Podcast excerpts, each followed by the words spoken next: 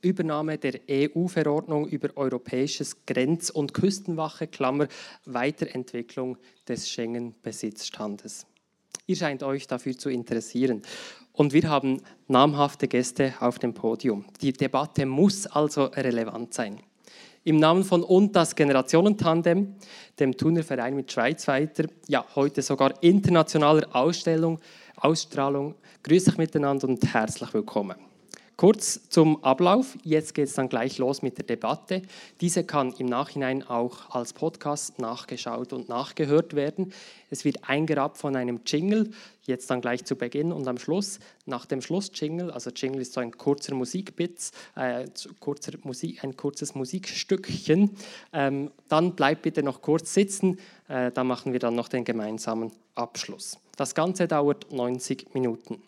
Und das Generationentandem, das ist 2012 hier am Gymnasium Thun aus einer Maturaarbeit entstanden. 120 freiwillig Engagierte engagieren sich heute für und das Generationentandem für das Miteinander der Generationen. Auch schon zu Beginn ein Hinweis auf die Kollekte. So ein Podium kostet doch einiges, dass wir so etwas durchführen können. Darum sind wir auf eure Unterstützung angewiesen. Dann am Ende via Twint oder äh, alle, die jetzt digital zuschauen, können das so machen. Hier auch via Twint oder dann in der Kollektenbox. Ja, unsere Podien sind kein Frontalunterricht. Ihr alle könnt mitdiskutieren via Mentimeter. Wir haben heute insgesamt drei Fragen vorbereitet, wozu ihr euch äußern könnt. Ihr könnt jetzt euer Smartphone zücken und online www.menti.com eingeben und dann das Login eintippen. Das sind diese Ziffern, die ihr auf der Seite eingeblendet findet, ähm, 8276 5690. Wir starten gleich mit der ersten Frage und fragen, was ist dir wichtiger? Oder was ist dir wichtig? Ihr könnt dann sagen, da stimme ich voll zu, ist mir sehr wichtig oder ist mir nicht so wichtig. Ähm, und da haben wir die ersten drei Aussagen ähm, zu drei Themen. Zum Thema Kontrolle der Außengrenzen Europas. Wie wichtig ist mir das? Der Schutz der Grundrechte von Migrantinnen und Flüchtenden und die Reisefreiheit. Also, dass es keine Grenzkontrollen innerhalb Europas gibt.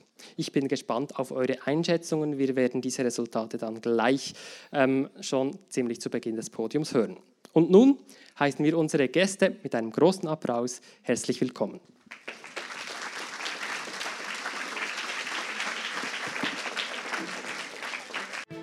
Politpodium.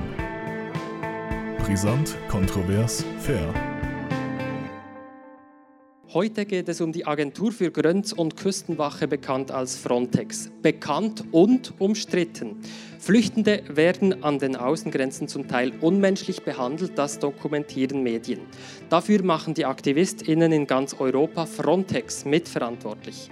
Die EU baut Frontex massiv aus. Bundesrat und Parlament wollen, dass sich jetzt auch die Schweiz stärker beteiligt.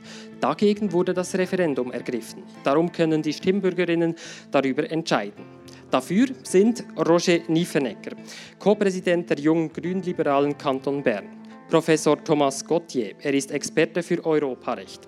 Dagegen Carola Rakete, freiwillige Seenotretterin und Naturschutzökologin und Julia Küng, Co-Präsidentin der Jungen Grünen Schweiz.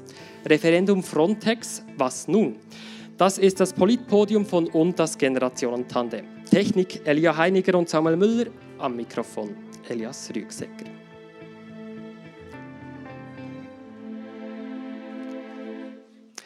Ja, Carola Rakete, Sie können als Deutsche in der Schweiz nicht abstimmen. Engagieren Sie sich jetzt dennoch seit Wochen in der Schweiz für diesen Abstimmungskampf, für die doch eher technische Abstimmung. Warum?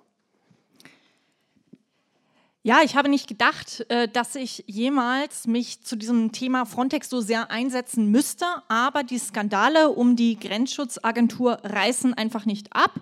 Es gibt wöchentlich eigentlich dazu neue Veröffentlichungen, auch heute gerade auf den Schweizer Medien wieder Skandal um Frontex.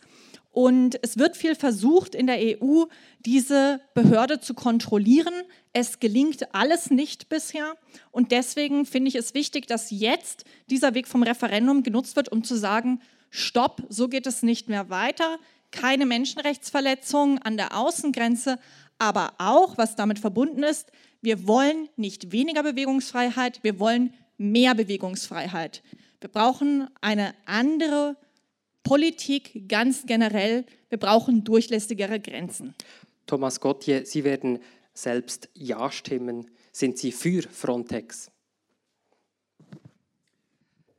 Ja, ich bin, ich bin äh, für Frontex. Und lassen Sie mich Folgendes sagen. Wir haben alle diese Bilder vor Augen. 2015 in der Flüchtlingskrise, auch die Seerettungsaktion, die unsere Anerkennung und Hochachtung verdienen. Und wir haben gesehen, wie Flüchtlinge an der Grenze zurückgewiesen werden mit, mit diesen Push-ups. Die Situation ist außerordentlich schwierig ähm, durch die großen ökonomischen Gleichgewichte in der Welt, wo eben die Leute ihr Glück in anderen Ländern versuchen, selbst wenn sie nicht direkt politisch verfolgt werden, aber umso mehr, wenn das der Fall ist. Und wir haben dann äh, die Schwierigkeit, alle diese Leute hier aufzunehmen und zu integrieren. Die Situation ist an sich sehr, sehr schwierig. Wenn, wenn jetzt äh, Frontex abgelehnt wird, das ist mein Argument, dann wird die Situation noch schwieriger. Die Polizei und Grenzbehörden an den Frontstaaten werden endgültig überfordert sein. Es gibt dann keine europäische Solidarität mehr in der gegenseitigen Unterstützung. Aber was noch viel wichtiger ist, es gibt keine Kontrolle mehr, ob die Grundrechte an der Grenze eingehalten werden durch die Europäische Union oder auch durch die Schweiz und ihre Vertreter, die dann dort nicht vor Ort sein werden. Wenn Thomas man Gott, also, Sie haben schon ganz viel gesagt. Wir werden ja. all die Argumente jetzt dann auch noch ein bisschen Aha. auseinandernehmen. Vielen Dank. Sie haben, Sie haben mich gefragt, warum ich ja stimme. Also es ist ja. wunderbar. Julia Küng, die Schweiz riskiert aus dem Schengen-Raum ausgeschlossen zu werden mit kapitalen Folgen. Sie sagen Nein und spielen mit dem Feuer. So würde ich das nicht nennen. Ich glaube, es ist ganz wichtig, dass wir uns bewusst sind, über was wir abstimmen werden. Wir werden nicht abstimmen über Europa ja, Europa nein, nicht abstimmen über Schengen ja, Schengen nein, nicht mal Frontex ja oder Frontex nein, sondern einfach über diese Umsetzung der Frontex-Vorlage, wie sie das Parlament jetzt vorgeschlagen hat. Und ich bin entschieden dagegen, dass wir als Schweiz einfach so bedingungslos 61 Millionen Franken an eine Organisation zahlen, die systematisch Menschenrechte verletzt, die intransparent ist und die wir nicht kontrollieren können und die nicht Menschenrechte einhält und dafür sorgt, dass wir diese kontrollieren, wie eben genannt wurde, sondern die genau das Gegenteil macht, die wegschaut und sogar daran beteiligt ist. Ich möchte Roger Niefenegger noch einbeziehen. Warum sind Sie für die Beteiligung der Schweiz an Frontex? Ja, es geht hier ähm, wieder einmal um die Frage, wie die Schweiz und die EU äh, zusammen gutschieren. Ähm, wir wissen alle, dass Frontex keinen guten Job macht. Ich glaube, da muss man jetzt ähm, nicht mehr äh, Professor sein, um das zu wissen. Ähm, aber die Frage ist doch vielmehr, wollen wir unser Verhältnis oder wie können wir unser Verhältnis zur EU regeln? Ähm, wie können wir mitbestimmen, ohne Teil zu sein? Und Frontex ist eine, eine solche ähm, Vorlage, wo es genau wieder um diesen Kern geht. Und daher bin ich eben nicht einverstanden mit Julia Küng. Es geht eben nicht darum, ähm, ob wir hier klein, klein etwas justieren, sondern es geht um die grundlegende Ausgestaltung äh, unseres äh, Verhältnisses zur EU. Wir hören schon hier, hier wird über Schengen und das Verhältnis zu Europa gesprochen, hier über Frontex ähm, und die Situation an den Außengrenzen. Das werden wir noch auseinandernehmen. Nun möchte ich schon einmal die Resultate der ersten Umfrage, die wir via Mentimeter durchgeführt haben, äh, mit euch anschauen. Hier dann gleich die Resultate, die werden eingeblendet. Jetzt ja, und wir sehen, ähm, dass doch der Schutz der Grundrechte von Migranten und Flüchtenden ähm, jetzt hier bei euch, bei 120 Teilnehmenden, ähm, am stärksten als am wichtigsten gewichtet wird. Aber auch die Reisefreiheit innerhalb der EU wichtiger noch als die Kontrolle an den Außengrenzen. Das ist die Stimmung hier im Publikum. Vielen Dank fürs Mitmachen. Auf der nächsten Folie könnt ihr dann einfach laufend Fragen einbringen, die ich hier ins Podium einbringen werde. Nun, was ist Frontex? Was tut Frontex? Die Länder der EU, zusätzlich Norwegen, fin äh, Island, Liechtenstein und eben auch die Schweiz, gehören zum Schengen-Raum. Der Vorteil, innerhalb von Schengen gibt es keine Kontrollen der Grenzen. Wir können uns frei bewegen. Innerhalb von Europa sind damit die Grenzen eigentlich irrelevant geworden. Anders sieht es an den Außengrenzen aus. Diese Grenze wird kontrolliert und geschützt. Hauptverantwortlich ist das Land jeweils an der Außengrenze, zum Beispiel Italien, Griechenland, Polen, Ungarn und so weiter. Diese Länder werden unterstützt durch die Europäische Grenz- und Küstenwache, eben Frontex. Carola Rakete, Sie kennen die Situation an den europäischen Außengrenzen, insbesondere im Mittelmeer. Was Sie dort erlebt hatten 2019, machte Sie weltberühmt. Wir blenden noch kurz zurück in den Juni 2019. Was ist damals auf der Sea-Watch passiert, als Sie Kapitänin waren? Was wir dort erlebt haben, ist wirklich die europäische Abschottungspolitik. Das heißt, man hat uns auf diesem Schiff daran gehindert, einen sicheren Hafen anzulaufen, entgegen dem international gültigen Seerecht. Das heißt, als Resultat dieser ähm, Konfrontation, die es dort leider geben musste, ist es so, dass das nationale italienische Gerecht dann geändert werden musste. Herr Salvini musste die Regierung verlassen. Ähm, wir haben ein Urteil vom italienischen Supreme Court tatsächlich bekommen, das gesagt hat, ja, ein Schiff ist kein sicherer Hafen. Die Leute hatten ein Recht, an Land zu gehen und auch zum sicher hundertsten Mal haben die Gerichte festgehalten, Libyen hat überhaupt keine sicheren Häfen und was jetzt das Problem mit Frontex ist zum Beispiel, es gibt im zentralen Mittelmeer gar keine Frontex-Schiffe mehr. Das wissen viele Leute gar nicht. Was Frontex dort hat, äh, sind Luftaufklärungsflugzeuge.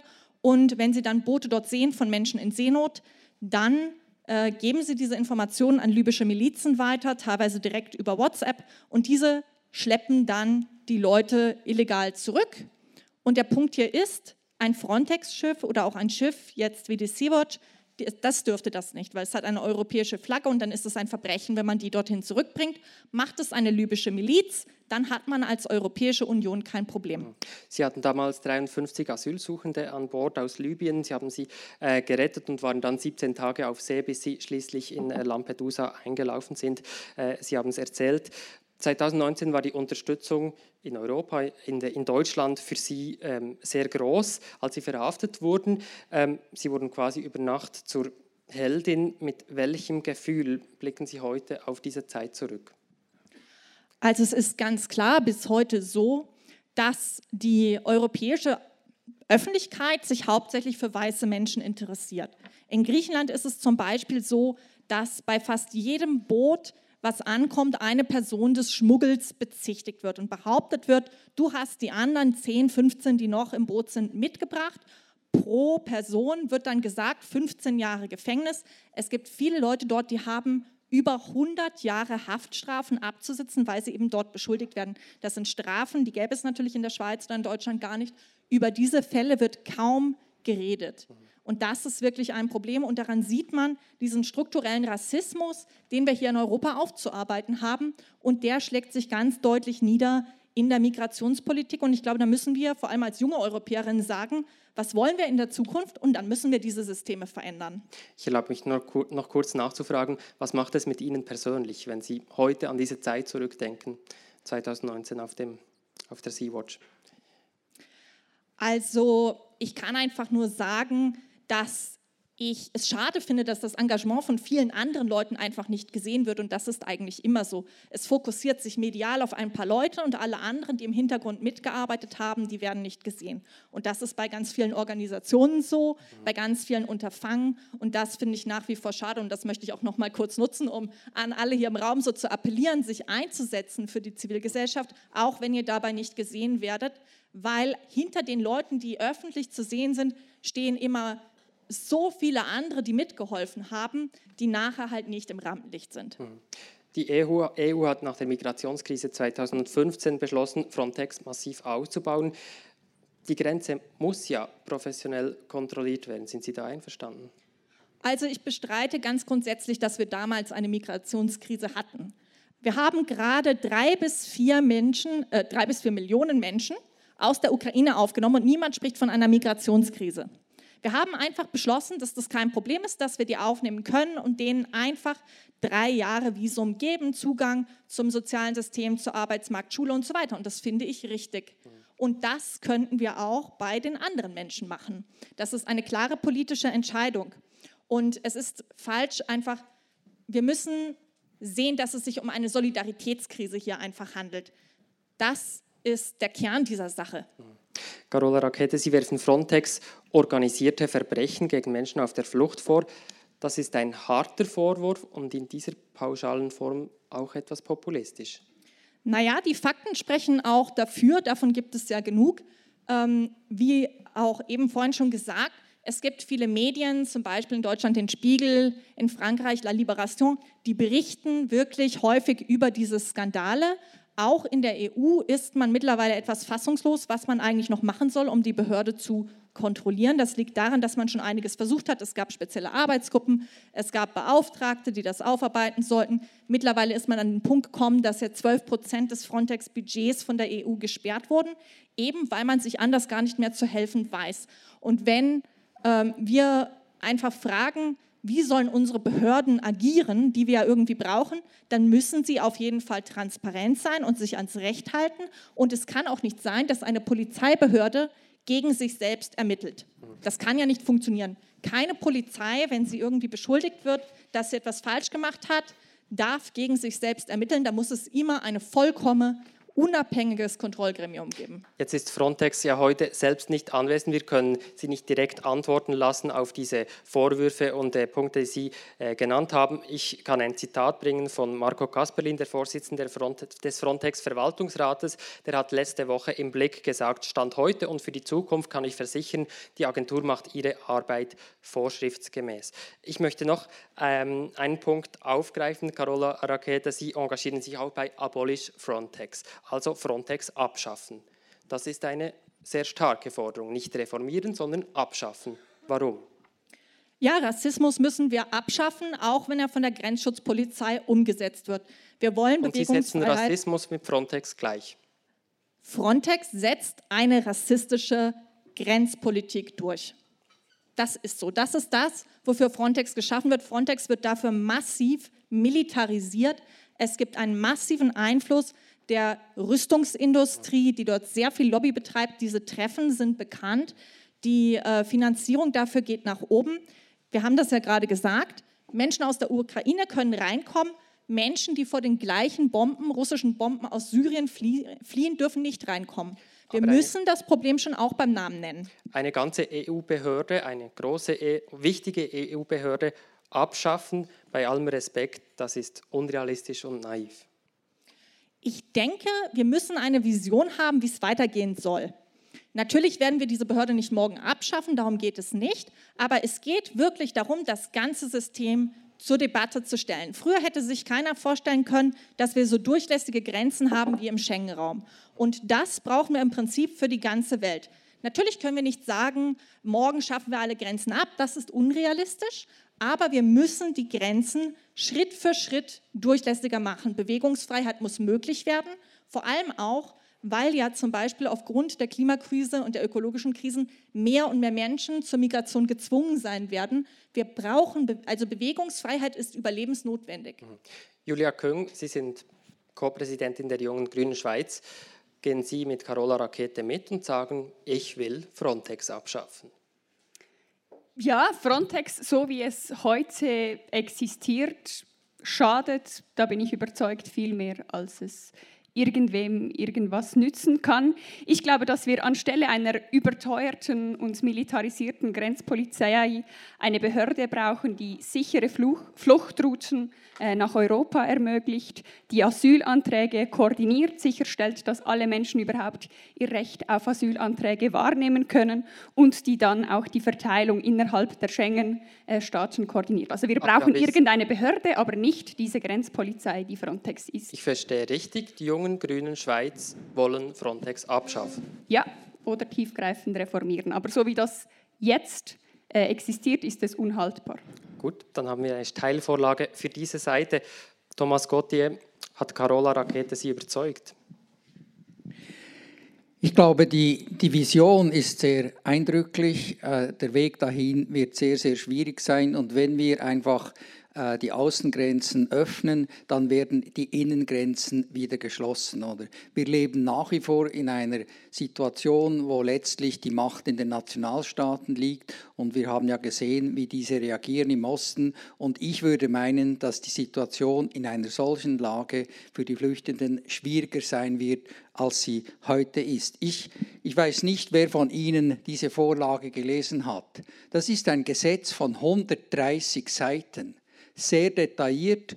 Artikel 80 betont den Grundrechtsschutz ganz ausgesprochen. Es gibt auch Grundrechtsbeauftragte und ich habe den Eindruck gewonnen, dass von den Rechtsgrundlagen her, über die wir hier abstimmen, man eigentlich sehr, sehr viele Fortschritte gemacht hat und aus Fehlern gelernt hat. Von den Rechtsgrundlagen her ist diese Vorlage in Ordnung. Thomas diese Abstimmung kommt mir etwas vor, wie wenn Sie auf kantonaler Ebene gegen ein Bundesgesetz vorgehen wollen. Wenn wir das ablehnen hier, ändert sich überhaupt nichts an der Außengrenze. Die Schweiz ist ein kleiner Player hier in diesem Stück. Wir machen einfach einen moralischen Standpunkt, oder? Uns passt das nicht. Wir werden dann noch äh, diskutieren über die Konsequenzen, die das hat für unsere anderen Bereiche, für die Sicherheit im Land, für den Tourismus, für das Schengen-Visum und so weiter. All diese ganzen Ratten folgen. Aber an der Grenze für die Flüchtlinge wird sich nichts ändern, wenn Sie diese Vorlage ablehnen. Das werden wir auch noch vertiefen. Wir sprechen ja über die Außengrenzen Europas. Die Schweiz liegt im Herzen von Europa, im Herzen vom Kontinent. Warum geht uns Frontex überhaupt etwas an, Roger Niefenegger? Ja, wir sind eben Teil davon und das ist ja auch gut so. Ähm, es ist gut, dass die Schweiz dort auch Einsitz hat. Wir haben auch einen Sitz im Verwaltungsrat von, von Frontex und es ist gut, dass sich die Schweiz als demokratisches Land dort beteiligt. Und genau das setzen wir jetzt eben aufs Spiel mit dieser Vorlage. Wie es äh, Thomas Gotte richtig gesagt hat, oder? es steht viel auf dem Spiel. Es geht nicht nur um Front, es geht auch um, über unser zukünftiges Verhältnis zur EU. Und das setzen wir aufs Spiel, um symbolisch ein Zeichen zu setzen gegen eine Frontex, die, ja, ich bin völlig einverstanden, heute nicht den Standards entspricht, die wir eigentlich haben sollten. Aber wir können uns, wenn wir uns jetzt dagegen wehren, äh, können wir uns das macht keinen Unterschied. Wir können uns viel mehr einbringen, wenn wir in Frontex präsent bleiben. Und da müssen wir daran arbeiten. Thomas Gottier, Schengen ist jetzt von den Befürworterinnen und Befürwortern das Argument für die Vorlage. Äh, warum ist Schengen ganz generell für die Schweiz in Ihren Augen so wichtig? Die Situation ist etwas paradox, oder die Schweiz ist ja nicht Mitglied der Europäischen Union, aber im Bereich von Schengen ist sie praktisch ein Mitglied, oder? Das betrifft die Zureise in unser Land, und diese Zureise mit einem Schengen-Visum erlaubt es dann Drittstaatsangehörigen im ganzen Schengen-Raum sich frei zu bewegen. Das ist die Grundlage des Tourismus im Berner Oberland. Wenn Sie kein Schengen-Visum mehr haben, dann werden die Leute aus Asien nicht mehr in die Schweiz kommen. Das ist ein ganz wichtiger Punkt. Zweitens, äh, das Schengen-System hat ähm, wichtige Datenbanken für die Verfolgung der Kriminalität. Wenn die Schweizer Behörden nicht mehr an diesen Schengen-Datenbanken teilnehmen können, dann müssen wir entweder in der Schweiz massiv die Polizei aufstocken, was uns nicht passiert, oder die Kriminalität, zum Beispiel im Drogenbereich, wird überhand nehmen hier. Und diese, diese Bereiche, Tourismus und äh, Sicherheit, die werden äh, aufs Spiel gesetzt, weil wenn wir Frontex ablehnen, dann führt das äh, rechtlich zu einer Kündigung äh, der, äh, des, des, der Teilhabe der Schweiz an Schengen. Und ich weiß, man argumentiert, das wird da nicht so heiß gegessen, aber es braucht die Einstimmigkeit, um das weiterzuführen. Und wenn Sie Einstimmigkeit haben, wird jedes Mitgliedland seine Bedingungen stellen für ein solches Ja. Und die Verhandlungen mit der EU, die schon schwierig genug sind, werden dann noch schwieriger werden, als sie schon sind. Ich möchte genau das aufgreifen. Also Sie haben es selber gesagt, ähm, die Gegner ähm, sagen jetzt, so heiß wird diese Suppe dann nicht gegessen, wenn wir aus Schengen, also diese Abstimmung jetzt ähm, ablehnen würden. was halten Sie eigentlich ganz generell von diesem Automatismus? Wenn die Schweiz hier nicht mitzieht, dann fliegt sie aus Schengen raus, wenn sie nicht innerhalb von 90 Tagen neu verhandelt hat. Finden Sie diesen Automatismus ganz generell legitim? Also ich weiß nicht, wie Sie es halten, wenn zum Beispiel äh, der Kanton Appenzell beschließt, äh, wir halten uns nicht mehr an Bundesgesetze, äh, macht man dann auch einfach weiter wie vorher, oder? Also wenn Sie in einem Club dabei sind, dann müssen sie sich an, an die Spielregeln halten und sie können nicht Sonderrechte für sich äh, beanspruchen. Und wenn man mit einem Verein nicht mehr einverstanden ist, ja, dann muss man austreten, aber dann muss man die ganzen Konsequenzen äh, muss man auf sich nehmen. Wir hatten genau die gleichen Diskussionen schon beim biometrischen Pass, wir hatten sie beim Waffengesetz und die, die Lage ist eigentlich die gleiche heute schon äh, wieder. Der Punkt ist die Einwanderung nach Europa, damit wir intern die Freizügigkeit haben, die wurde eigentlich auf die Ebene der Europäischen Union verlegt. Und das gilt auch für die Schweiz. Und deshalb können wir nicht mit nationalen Vorlagen versuchen, hier ähm, Einfluss zu nehmen. Der, der Anlass für dieses Referendum, das war ja, auf Berndeutsch sagt man etwas, ähm, bisschen oder? Weil die Bundesrätin hat, sich, hat sich geweigert, ein zusätzliches Kontingent von 2000 Flüchtlingen äh, zu eröffnen, was ich auch bedauert habe. Aber aus diesem Grund dann das Referendum gegen Frontex zu ergreifen, das ist ein Referendum am falschen Objekt. Gut, das haben Sie schon gesagt. Vielleicht noch zum Schluss, dann öffnen wir die Debatte für alle. Ganz ehrlich, wenn wir in Ihr Gewissen blicken dürfen, Thomas Gertier, mit können Sie mit reinem Gewissen Ja sagen, nach dem, was Sie auch von Carola Rakete gehört haben? Also ich habe Vertrauen in zum Beispiel schweizerische Grenzbeamte, die dann in einem EU-Land äh, mit ihren Kollegen zusammenarbeiten und uns gegenüber Rechenschaft schuldig sind, dass dort keine Pushbacks passieren und dass die Kontrolle verstärkt wird und dass die Mittel verstärkt werden, so dass das Verfahren rechtsstaatlich abläuft. Wenn wir uns zurückziehen, müssen wir uns nicht äh, darüber erstaunen, dass dann äh, die willkürlichen Pushbacks in diesen Ländern äh, wieder zunehmen, weil wir unsere Augen davor verschließen. Also reines Gewissen.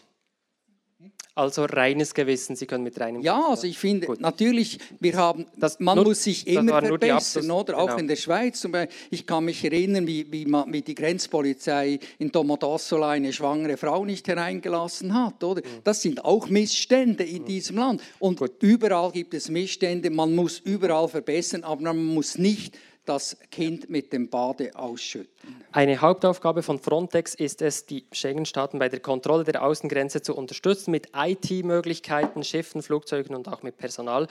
Ich möchte über die Aufgabe von Frontex reden. Roger Niefenegger, sind Sie zufrieden mit der Arbeit von Frontex und wollen diese jetzt einfach ausbauen? Nein, ich glaube, da kann niemand zufrieden sein mit der Arbeit, die Frontex macht. Ich, ich meine, wir haben es ja gehört. Äh, Frau Rakete war ja, war ja an der Front dabei und hat gesehen, was alles nicht gut läuft.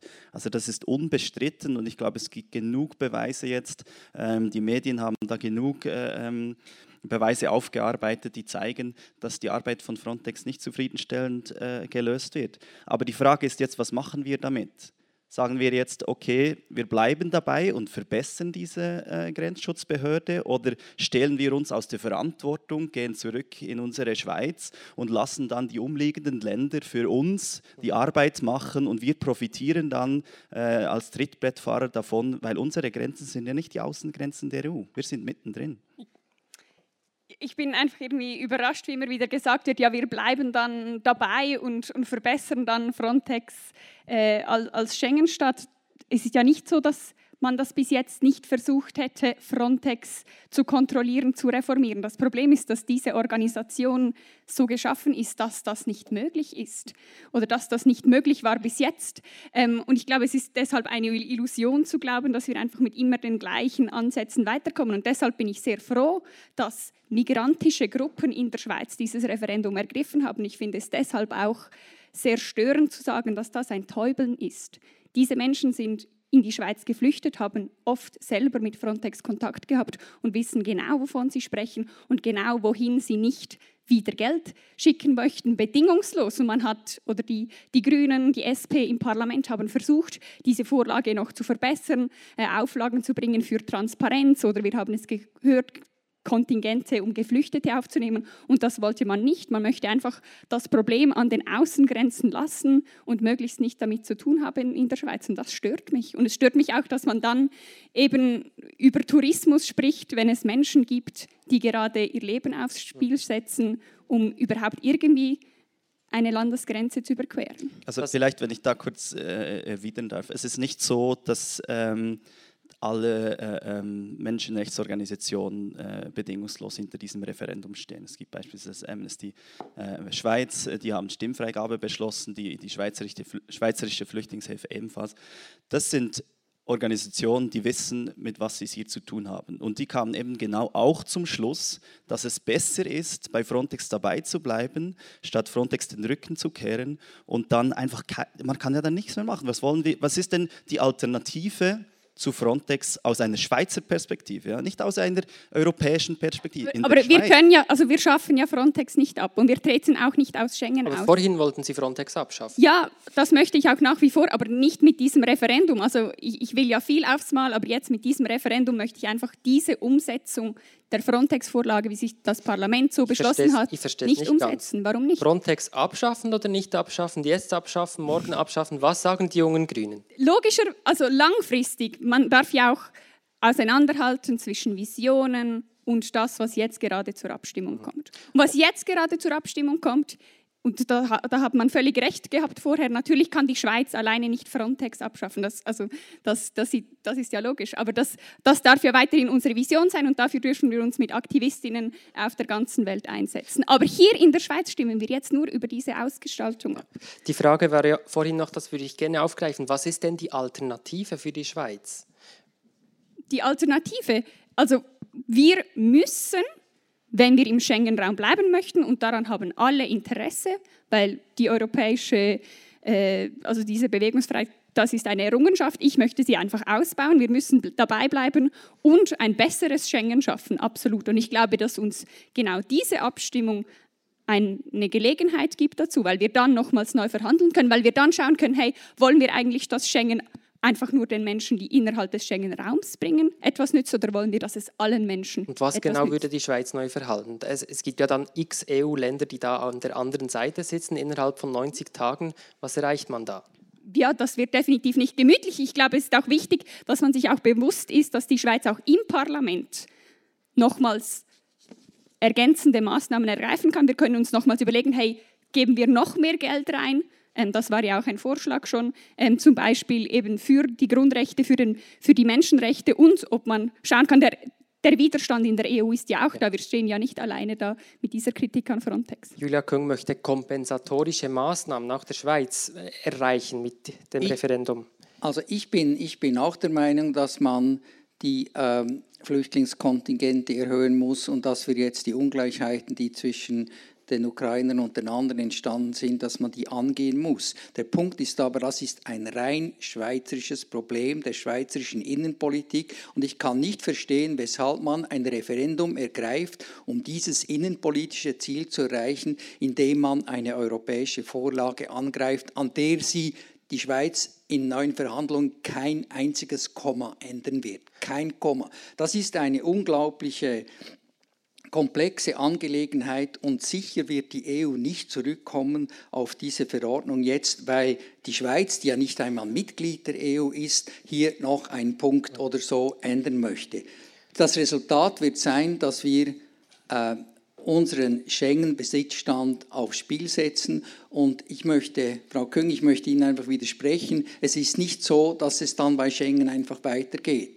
Wir werden vielleicht weitermachen können, aber die anderen werden uns Konditionen auferlegen, die vielleicht Ihrer Partei dann gerade nicht passen werden. Ich möchte die internationale Perspektive mit reinbringen. Carola Racket, wie verfolgen Sie jetzt da diese innenpolitische Debatte?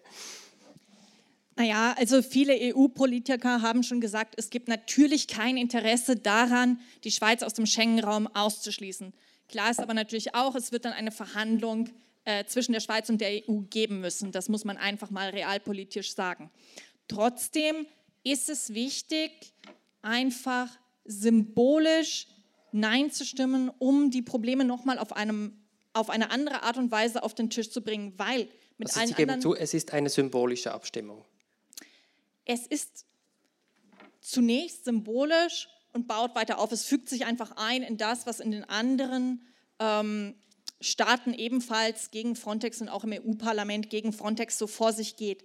Aber tatsächlich, selbst wenn jetzt Nein gestimmt wird, ist es ja so, dass man dann nicht ähm, einfach sich aus dem ganzen Schengen-Vertrag rauslöst, sondern höchstwahrscheinlich eine Art Kompromiss finden muss. Und der muss ausgehandelt werden.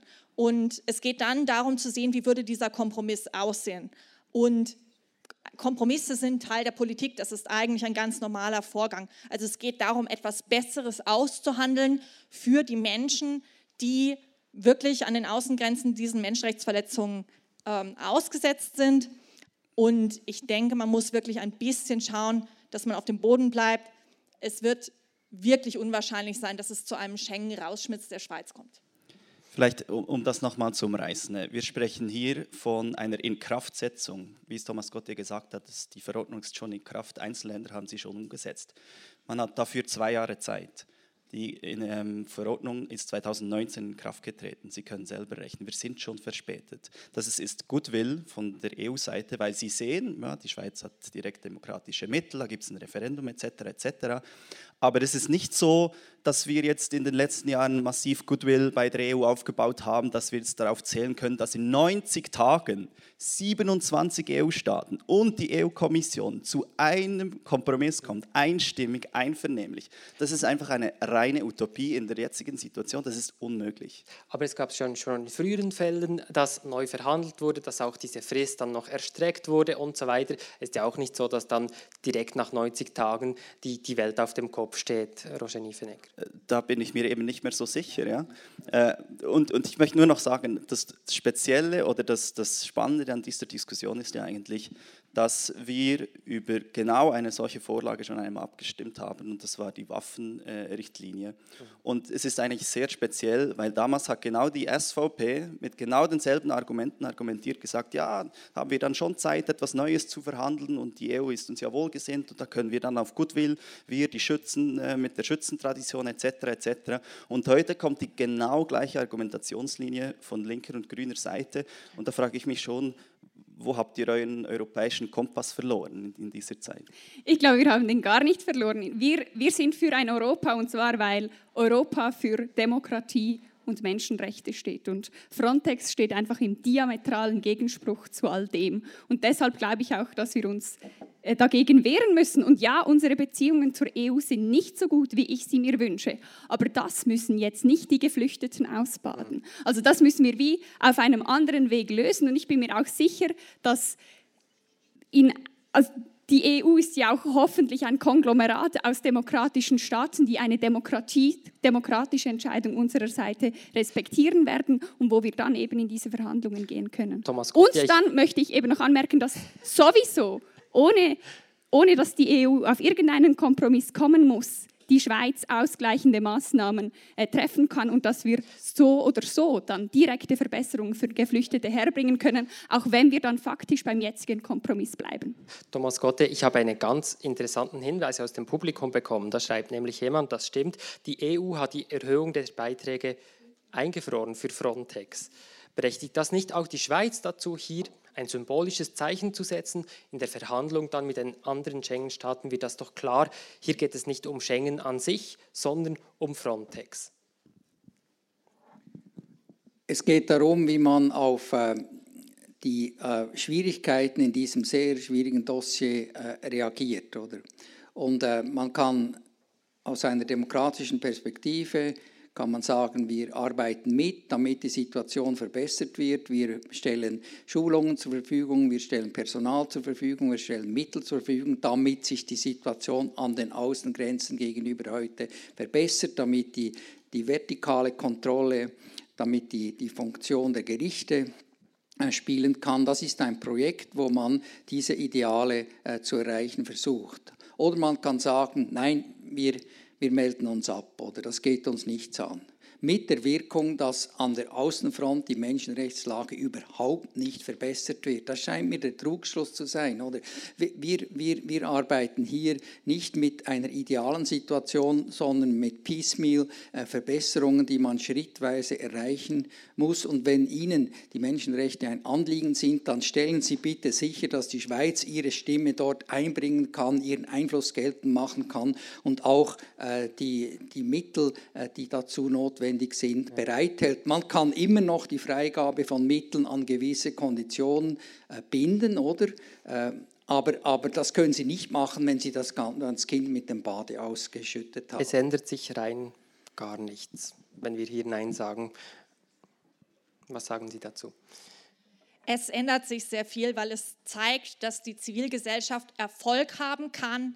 Es zeigt, dass man etwas bewegen kann, wenn man sich organisiert. Es geht wirklich Hand in Hand mit dem, was in der EU sowieso schon passiert. Wie eben gesagt, 12 Prozent des Budgets sind ja auch von der EU selbst eingefroren worden. Ich glaube, es ist wichtig, dass wir solche Mittel nutzen, um die Zivilgesellschaft zu aktivieren. Ganz allgemein zu diesem Thema, aber auch zu anderen Themen. Und wir müssen, glaube ich, wirklich den Leuten, die von der Politik so häufig frustriert sind, mal Wege aufzeigen, was man eigentlich machen kann.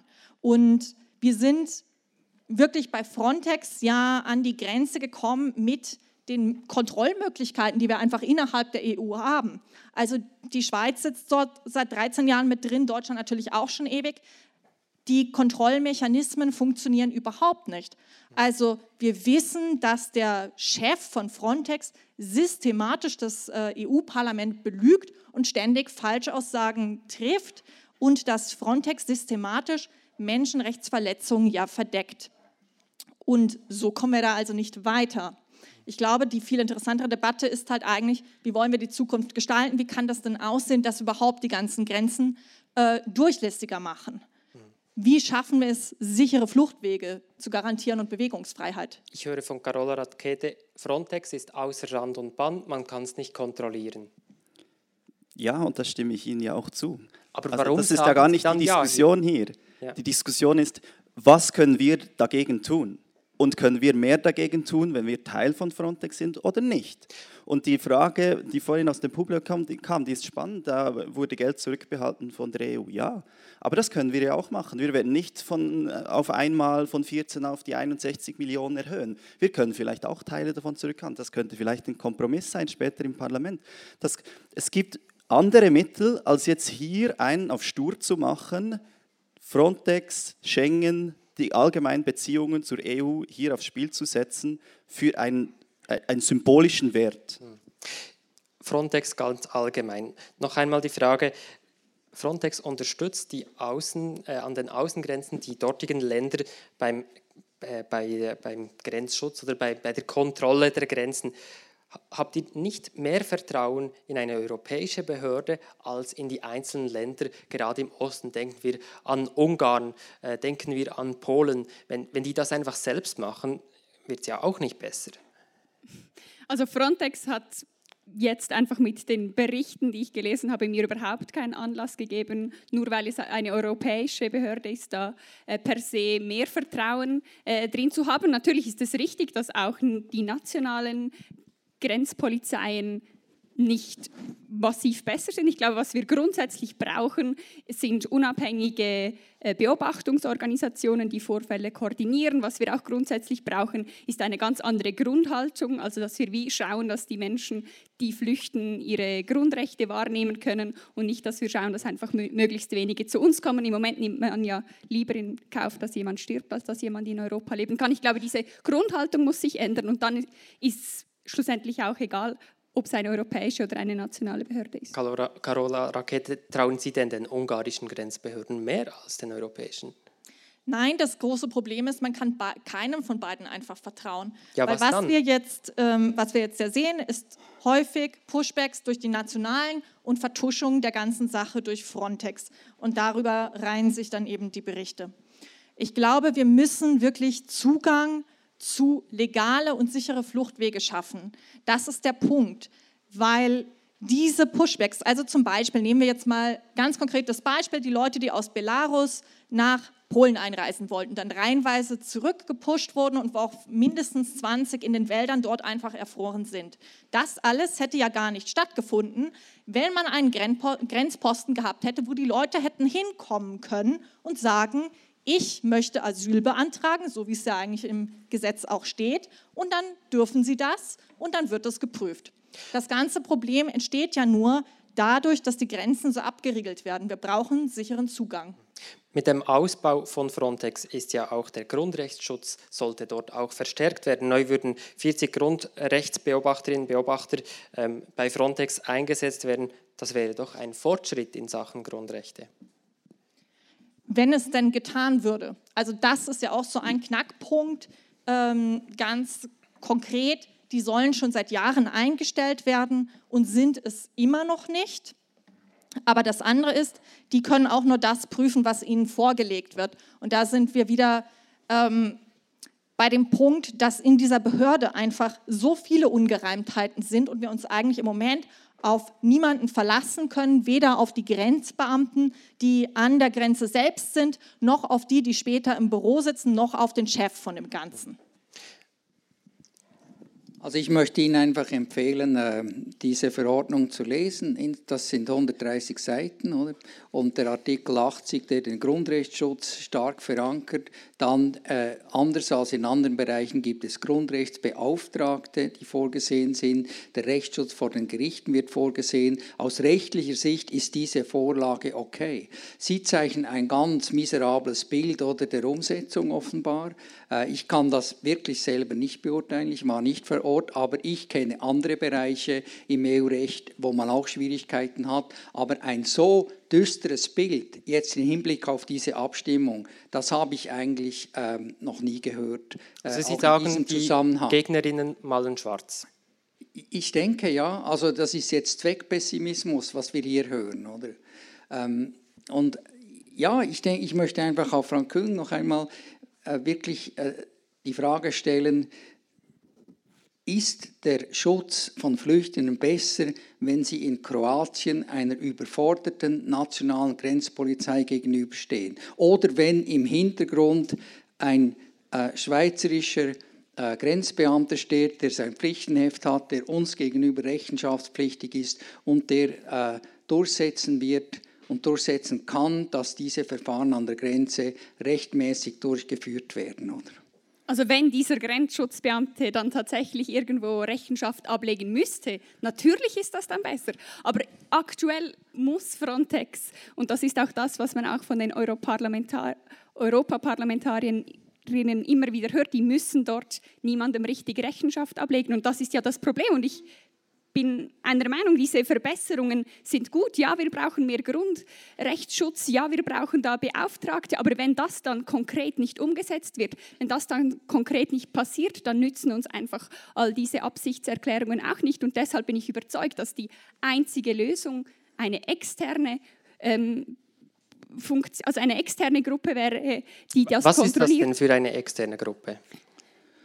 Also einfach, dass man nicht Frontex sich selber kontrollieren lassen darf. Das, das ist ja wie logisch, dass das dann nicht funktioniert, dass man das denen dann nicht zeigt, dass sie dann im falschen Moment halt irgendwie wie nicht da waren. Ich hätte das ja auch gerne anders. Aber das sind einfach die Berichte, die ich gelesen habe. Und das würde ich Ihnen, glaube ich, fast noch etwas mehr ans Herz legen, dass man das liest, was da wirklich auch effektiv vorfällt, was da für Menschenrechtsverletzungen sind. Und ja, vielleicht läuft es auch mal gut, aber das macht halt das alles, das Leid der Menschen dort nicht wieder wett.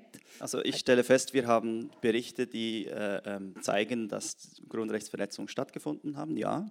Äh, ich stelle fest, dass äh, sich die, die Frontex-Behörde verbessern muss und sie will das ja auch. Ja? Also der, der Wille äh, in, in, in der EU ist ja auch da.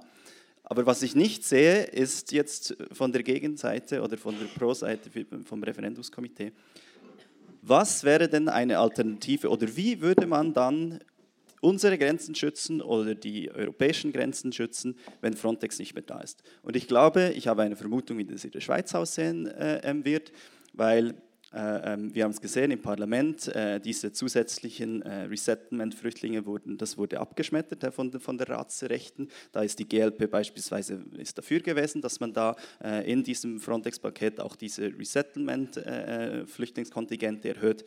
Aber was, das, was dann passieren wird. Ja, dann haben wir die Situation, dass die Schweiz mit allen Ländern bilaterale Abkommen knüpfen muss, wie die Rückführung von Flüchtlingen äh, aussehen soll.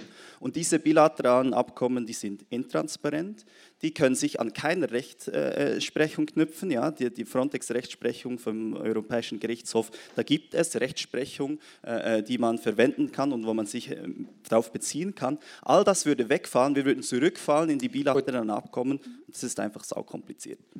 Also wenn man mir vorher Zweckspessimismus vorgeworfen hat, dann gebe ich das an dieser Stelle äh, gerne zurück. Ich betone einfach nochmal, niemand will aus Schengen austreten und das wird auch nicht Aber passieren. Das, aber Sie verhandeln wie die Schweizer, die verhandeln immer am liebsten mit sich selbst, oder? Und es ist einfach eine Realität, dass wir von unseren Verfahren her können wir bei einem Nein können wir diese, diese Fristen nicht einhalten. Und auch wenn man äh, mit der EU eine, eine, eine Lösung allamiabel finden muss, muss sie einstimmig erfolgen. Das heißt, sie wird an Konditionen gebunden. Ich möchte hier noch anfügen, ich erwarte bei einem Nein einen national-konservativen Backlash. Oder? Man wird die Schweizer Grenzen wieder hochziehen, der Ruf wird kommen, dass sie die Schweizer Grenzpolizei verstärkt werden, müssen wir wieder selber schauen, wer Herr im Hause ist. Das funktioniert ja nicht in Europa. Oder? so wird es tönen in diesem Land, oder? Das ist, was Sie rufen. Und also das ist eine große Verantwortung. Man kann nicht gleichzeitig eine langfristige Integrationspolitik haben und hier dann äh, auf diese Art und Weise eigentlich den Effort, ein sehr schwieriges Problem zu meistern, so schlecht machen. Oder? Gut. Ähm, heute ist niemand von der bürgerlichen, von der rechten Seite hier auf dem Podium. Wir haben viele äh, angefragt, auch gerade aus der SVP. Da haben wir niemanden gefunden, ausnahmsweise für dieses Podium. Ähm, aber hier die Frage an, an Sie, Frau Küng. Wir haben Thomas Gott hier gehört. Sie leisten jetzt eigentlich äh, den, den rechten Kräften in der Schweiz Antrieb. Nein, das ist absurd. Also auch die SVP hat ja auch äh, die Ja-Parole hier gefasst, einfach um, um das vielleicht der Vollständigkeit halber noch zu sagen. Und wenn, dann ist uns alles bewusst, dass sie das es ist aus nicht ganz unumstritten Gründen, der SVP, das muss man, glaube ich, auch zugeben. Das ist korrekt so und, und ihre Gründe sind aber definitiv die falschen, also rassistische, dass sie das Gefühl hätten, man, die Frontex müsste noch härter vorgehen. Die SVP kann genau. sich heute nicht verteilen, genau, deshalb, darum deshalb, keine äh, Vorwürfe an diese Seite. also von mir aus würde ich das ja auch nicht so aufbringen, aber ich, ich finde das absurd, mir vorzuwerfen, dass ich nicht mhm. mehr ähm, Bewegungsfreiheit für alle Menschen haben möchte. Und ich möchte es einfach wirklich, ich glaube, es ist nicht angekommen, dass ich, wir stimmen ja nicht einfach über diese konkrete Umsetzung der Vorlage ab.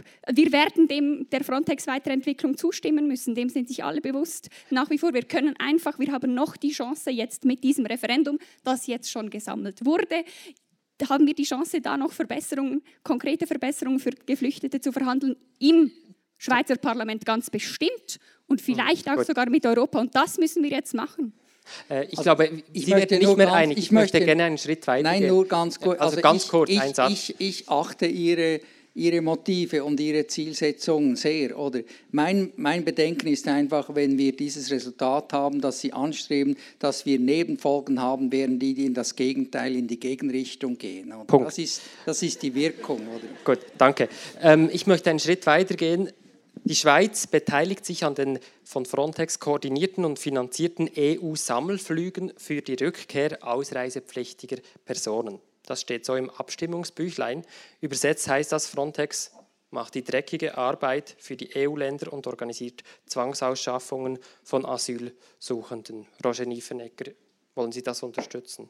Ja, das stimmt. Also die Frontex bekommt da Exekutivrechte, die sie vorher nicht hatte.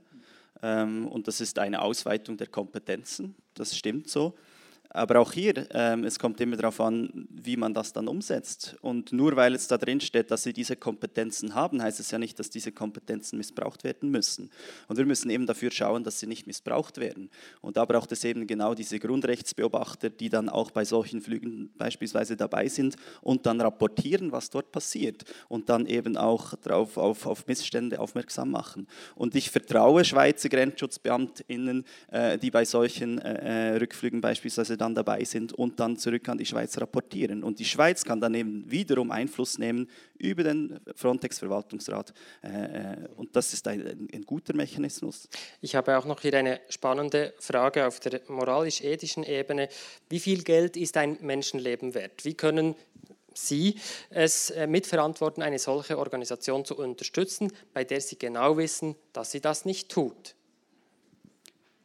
Also dass sie das nicht tut, das, das stimmt jetzt nicht, kann man nicht so pauschal sagen. Ne? Also jetzt momentan ist Frontex auch im Einsatz an, an der Grenze zu, äh, äh, zwischen Rumänien und, und, der Ukraine. Und dort äh, ähm, habe ich äh, aus Berichten äh, gelesen, dass die Grenzschutzbeamten aus Rumänien sind froh um die Unterstützung und das Know-how von Frontex und auch die technische Ausrüstung, ja, die Fahrzeuge, die Drohnen, die es ihnen erleichtern, ihre Grenze zu kontrollieren. Also es ist nicht, nicht, nicht, nicht so, dass überall, wo Frontex draufsteht, äh, Menschenrechte Rechte verletzt werden. Also, und, und die Abwägung, bei Menschenleben kann man nicht mit Geld abwägen. Ich glaube, wir müssen nicht auf, so, auf diese moralische Diskussion einsteigen, weil da sind wir uns alle einig. Wir hören hier, ich glaube, Sie versuchen eigentlich auch sachlich zu diskutieren. Hier hören wir auch die, ähm, die, die, äh, die Argumentation auch über die ethische, moralische Ebene. Man will hier auch ein symbolisches Zeichen setzen. Also nochmal kurz zu der Frage halt zur Menschenrechtsbeobachtung, die zum Beispiel dann sowas kontrollieren könnte. Aktuell sollte Frontex 20 von denen einstellen und die wollen eigentlich äh, 10.000 Leute eigenes Personal haben. Also das ist absolut nicht ausreichend, um hier irgendwas zu kontrollieren. Das möchte ich nochmal festhalten, so bei den ganz konkreten Dingen, äh, von denen wir hier reden. Aber ja, für mich geht es vor allem wirklich darum, sich zu überlegen, wie soll das in der Zukunft aussehen, wo wollen wir hin mit diesem Europa. Und es ist ja immer so, dass man sagt, wir können uns nicht vorstellen, wie das anders sein soll, aber wir wissen halt doch, wo wir hinwollen, nämlich zu, diesem, zu der Möglichkeit, Bewegungsfreiheit wirklich für alle zu haben. Und wir reden so viel darüber, dass wir Grenzen schützen müssen, aber die Grenzen sind halt auch wieder nur irgendwelche Linien auf dem Papier, die vor wenn man so durch die Geschichtsbücher guckt, auch immer ständig irgendwo anders waren. Und da müssen wir wirklich uns hauptsächlich überlegen, wie schaffen wir es, diese Grenzen durchlässig zu machen, die auszuradieren und zu sagen, letztlich wohnen wir hier alle auf einem Planeten, alle Leute sollen die gleichen Rechte haben und daraufhin müssen wir hinarbeiten und eine militarisierte Grenzschutzagentur, die Vorträge über Klimawandel hält und sagt, es wird hier Millionen von Klimaflüchtlingen geben und so weiter die wird uns dabei nicht helfen. Frontex geht vollkommen in die falsche Richtung vom Ansatz her. Frontex ist Militarisierung. Das, was wir jetzt schon sehen, ist, dass Leute dort sterben gelassen werden, teilweise ermordet werden an den Außengrenzen. Das kann nicht die Zukunft sein.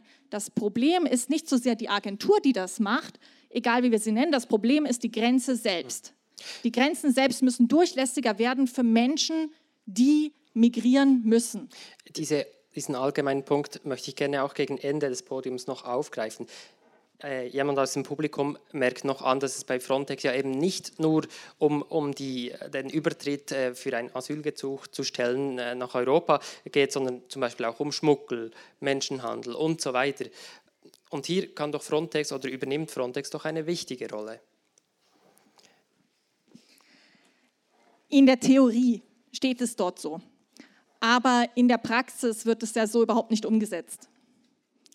Also klar steht in den Papieren, es soll die Grenze kontrolliert werden und die Menschenrechte sollen eingehalten werden, aber was wir halt hauptsächlich sehen, ist, die Grenzen werden abgeschottet und was mit den Menschen ist, ist eigentlich vollkommen egal. Mhm. Nicht? Und von, das muss umgekehrt sein. Okay. Wir sind äh, so in der Mitte des Podiums und man merkt, wir haben auf beiden Seiten äh, unterschiedliche, einen unterschiedlichen Fokus auf die Debatte. Mir kommt es vor, als ob das Anliegen der Gegnerinnen zwar legitim ist, aber diese Vorlage der falsche Ort für die Debatte. Das hören wir von dieser Seite. Diese Vermischung von der Frontex-Debatte und der Schengen-Debatte. Da sind Sie mit mir einig, das ist irgendwie unglücklich. Sind Sie da alle damit einverstanden, dass diese Debatten vermischt werden grundsätzlich? Also ich, ich, äh, ich respektiere Ihren kosmopolitischen Ansatz oder dass man Grenzen äh, äh, verschwinden lassen muss, was eine enorm hohe Anforderung ist an, an die Menschheit. Ähm, und in der Praxis ist es so, dass es eben dann Backlashes gibt und es schlimmer herauskommt. Ähm, aber ich denke, man müsste diese Diskussion eben dann in der EU in der Revision von Frontex, in der Begleitung suchen und nicht in einem Referendum in der Schweiz, wo es letztlich um ein Einführungsgesetz geht, oder? Und der springende Punkt war eigentlich eine innenpolitische Frage, nämlich die äh, abgelehnte, leider abgelehnte Erhöhung der inländischen Flüchtlingskontingente, oder? Zurück auch noch einmal zu meiner Frage, das haben Sie mir ja auch im Vorgespräch auch äh, gesagt, dass Sie das sehr bedauern, dass jetzt diese Debatte Schengen und Frontex so stark vermischt werden. Ja, klar, weil ich denke, es gibt, und das äh, sind ja auch einige Stimmen, die das rechtlich so sehen, es gibt keine realistische Chance jetzt wirklich, dass die Schweiz da ausgeschlossen wird. Also man sollte schon bei dem Thema Frontex bleiben. Also das sehe ich äh, wirklich anders. Ich würde sogar noch eine Stufe dazufügen. Das ist Frontex, das ist Schengen und das ist das allgemeine Verhältnis der Schweiz zur EU. Wir sind immer in einer Situation, wo wir äh, übernehmen können, aber nicht mitbestimmen, was dann eigentlich übernehmen werden soll. Und diese Situation müssen wir ändern. Und wir müssen wieder in eine aktivere Rolle kommen, wo wir aktiver auch mitbestimmen, was denn in Europa so abgeht. Und da ist es eben ganz wichtig, dass wir jetzt das Verhältnis zur EU nicht noch zusätzlich verschlimmern. Sie sagen mitsprechen, mitreden, wie Frontex auch, auch aussieht. Aber gerade bei Frontex, das haben wir gehört, hat ja sogar die Europäische Union Mühe mitzureden, ähm, das irgendwie ja, aber sich die, Europä die Europäische Union ist nicht eine Person, das ist, sind 27 Länder und die sind sich nun mal halt auch nicht einig. Aber das Europäische Parlament versucht Frontex in Rand und Band zu kriegen. Und das sagen Sie auch, bei Frontex muss man, sagen Sie beide, genau hinschauen, dass diese Verbesserungen geschehen. Aber das fällt dem Europäischen Parlament derzeit schwer. Ja, aber die Flüchtlingskrise war 2015, 16. Ne? Wir haben jetzt nicht so viel Zeit damit verbracht. Die Reform, die jetzt kam, die ist da und man muss jetzt schauen, wie dann die nächste aussehen könnte. Das ist ja ein kontinuierlicher Prozess der Verbesserungen und wir werden nicht auf einen Schlag ein Frontex haben, das allen gefallen wird. Es wird wohl nie ein Frontex geben, das allen gefallen wird. Aber wir müssen inkrementell immer wieder Verbesserungen an dieser Institution anbringen. Darf ich es noch in den Gesamtkontext stellen? Also ich teile diese Auffassung, dass die Beziehungen der Schweiz zur Europäischen Union derzeit schlecht sind. Oder? Der Bundesrat hat äh, das Rahmenabkommen abgelehnt. Äh, ähm, wir haben jetzt äh, aktuell haben wir Schwierigkeiten mit unserer Neutralität. Die Schweiz ist eigentlich in Europa politisch sehr isoliert, oder?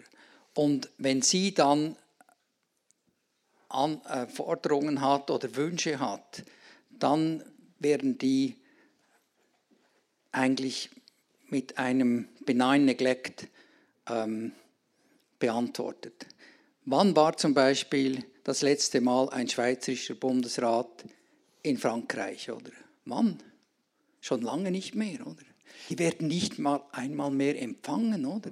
Das ist unsere Situation, in der wir stehen. Und wenn wir jetzt hier mit dem Nein noch etwas draufgeben, dann wird die Situation noch sehr viel schwieriger, meine Damen und Herren. Äh, Thomas Gotte, ich habe noch eine Frage aus dem Publikum, die ich gerne von Ihnen beantwortet hätte. Und zwar, würde ich ohne Schengen ein Visum für Italien, Deutschland etc. benötigen? Wie, wie Sie, sehe das konkret aus? Also wenn Sie in, in Japan sind und Sie planen eine Europareise, dann werden Sie ein Schengen-Visum äh, beantragen, oder? Und dann äh, ist die Schweiz dann nicht mehr drauf, dann gehen Sie dann nicht auf das Jungfraujoch. Sie reisen dann um die Schweiz herum. Das ist die praktische Folge. Es wird sicher einzig, einige Leute geben, die noch ein besonders schweizerisches Visum dann beantragen, aber das ist dann eine kleine Minderheit. Ich möchte jetzt diese ganze Debatte auch von den potenziellen Folgen mit einem Nein auch im Kontext Schengen ein bisschen verlassen und die nächste Frage via Mentimeter lancieren. Gleich diskutieren wir über Gründe für Migration und Flucht ganz generell. Wann ist es legitim, ein Asylgesuch zu stellen? Hierzu haben wir eine neue Mentimeter-Umfrage lanciert, an der ihr jetzt teilnehmen könnt und wir dann die ersten Ergebnisse dazu gleich hören. Ich möchte das Feld eben jetzt erweitern. Wir diskutieren ja schlussendlich nicht primär über Grenzen, sondern auch über Menschen. Wer soll eigentlich nach Europa oder konkret in die Schweiz kommen dürfen und ein Asylgesuch stellen? Julia Küng. Ich dachte, die Frage äh, ist ans Publikum, aber in dem Fall auch an mich. Ähm, grundsätzlich in der jetzigen Situation ist das nicht mal gegeben, dass überhaupt alle Menschen einen Asylantrag stellen dürfen. Ich glaube, zuerst ist ganz, ganz wichtig, dass wir dieses Grundrecht für alle Menschen ähm, äh, rechtfertigen und danach selbstverständlich alle Menschen, die, die in Not sind, da Krieg, Flucht, Vertreibung, das, äh, da, da sind wir uns sicherlich alle einig und nachher muss ich sagen, finde ich die Frage abzuwägen, welches Leid wie groß ist und warum ein Mensch wo bleiben darf, sehr, sehr schwierig. Deshalb wäre ich auch dafür, dass wir das in einer idealen Welt gar nicht so, so klar an Kriterien festmachen dürfen, sondern dass wir diese Binnenfreiheit, die wir kennen im Schengen-Raum, wie das auch schon gesagt wurde, wirklich auf die ganze Welt ausdehnen können, dass alle Menschen sich aussuchen können, äh, wo sie leben möchten und dass dann natürlich idealerweise auch alle Länder ähm, dasselbe bieten können, wie das heute Europa tut, weil wir tragen ja auch eine Mitverantwortung, warum Menschen Julia, ihre Länder verlassen. Julia Küng sagt, in einer idealen Welt müsste diese Frage nicht gestellt werden, aber dennoch äh, in der realen Welt, ähm, was sagen Sie dazu? Ja, das ist eben genau der Unterschied. Wie sieht denn die reale Welt aus? Und die ist eben nicht ähm, wie dargestellt. Und das ist eine, ja, das ist eine hehre Vision, äh, die ich grundsätzlich sogar teilen würde. Aber ähm, man muss sich schlussendlich auch an der Realpolitik äh, orientieren. Ähm, ich würde schon nur begrüßen, wenn die Schweiz äh, einen Wechsel machen würde und nicht äh, Flüchtlinge aufnimmt, die über die Grenzen in die Schweiz kommen, äh, die über irgendwelche illegale Fluchtrouten Gefahren ausgesetzt sind, sterben äh, auf diesen Fluchtrouten, die den Schleppern ausgesetzt sind, etc., etc., sondern mir schwebt ein, ein, ein Asylwesen vor, das eben Kontingente setzt, diese Resettlement-Kontingente vom UNHCR, von diesem Resettlement-Programm und die liegen einfach momentan viel zu tief. Also sind ein paar hundert Leute, die da pro Jahr äh, in die Schweiz äh, genommen werden und diese kann man äh, erhöhen. Da sind wir absolut dafür. Und dann kann man ja schon am schweizerischen Asylregime etwas ändern. Und genau da müssen wir doch ansetzen, da wo wir die Möglichkeit haben, etwas zu ändern und nicht über eine Frontex-Vorlage, über Frontex versuchen, symbolisch ein Zeichen zu setzen. Das, das bringt uns nicht weiter. Aber wir müssen hier die nationalen Gesetze anpassen. Ich werde gleich die Resultate von Mentimeter einblenden. Sie können noch ganz kurz da teilnehmen eu, äh, eure Meinung abgeben. Schon über 100 haben damit abgestimmt. Äh, Carola Fronte, äh, Entschuldigung. Das stimmt ja überhaupt nicht. Carola Racke. Äh, Carola Rakete, ja, Sie haben ja zuvor schon auch im Vorgespräch mir, mir, gesagt, schon nur der Begriff Grenzschutz zum Beispiel finden Sie falsch oder auch den Begriff der Grenzen an sich. Ähm, wenn man äh, von, von dieser, wir haben vorhin gehört, die Auseinandersetzung, es gibt die ideale Welt, da gäbe es gar keine Grenzen und die reale Welt. Wie, wie können Sie den Idealismus in die reale Welt übertragen?